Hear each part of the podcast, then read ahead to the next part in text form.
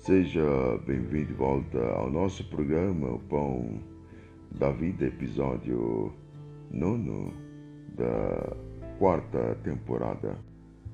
E hoje vamos escutar sobre o maior prazer da vida.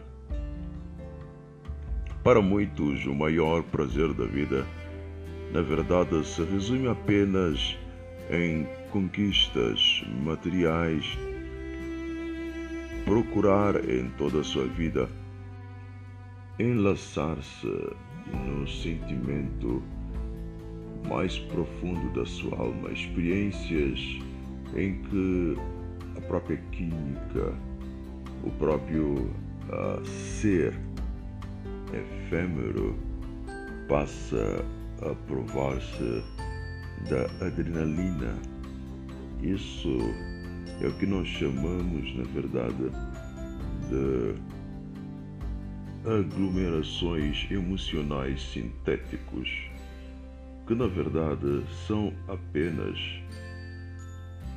artifícios que são meros fogos artifícios usados para ladrebriar para trazer a fascinação diante de nossos olhos e a nossa mente, para criarmos um pensamento de autossatisfação e de realizações, que na verdade são conquistas fugazes que desvanecerão como fumaça e perderão na insignificância da nossa própria nulidade perante a nossa ineficaz viver. Como a sabedoria certa vez disse, a vida do homem não consiste na abundância dos bens que ele possui.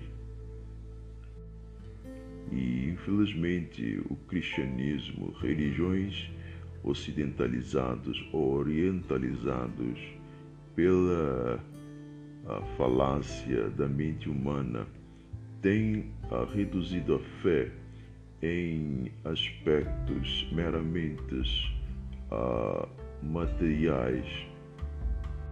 E o homem perdeu, na verdade, a verdadeira razão de viver sobre esse maravilhoso recanto da vida. Então, qual é o maior prazer da vida? Podemos ver isso em João 10, verso 27. As minhas ovelhas ouvem a minha voz, eu conheço-as e elas me seguem. Nos últimos anos eu tenho estado de perto de pastores, aqueles que são profissionais que na verdade vivem da criação do gado caprino e não só ah, dos rebanhos. Nós temos ah, procurado entender em cada encontro ou em cada nuance da vida o que uh, se trata da vida campônia entre o pastor e a ovelha. O que nós aprendemos é que as ovelhas amam estar ao pé de, do seu pastor. Quando Cristo disse isso, ele estava dizendo que uma ovelha ou a pessoa, o indivíduo, que na verdade se transformou na ovelha do redil da sabedoria.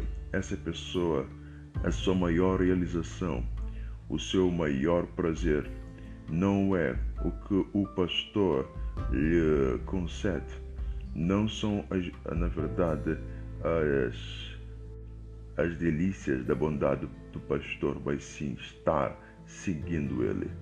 Esse é o maior prazer quando nós descobrirmos a sua voz que nos levará a segui-lo.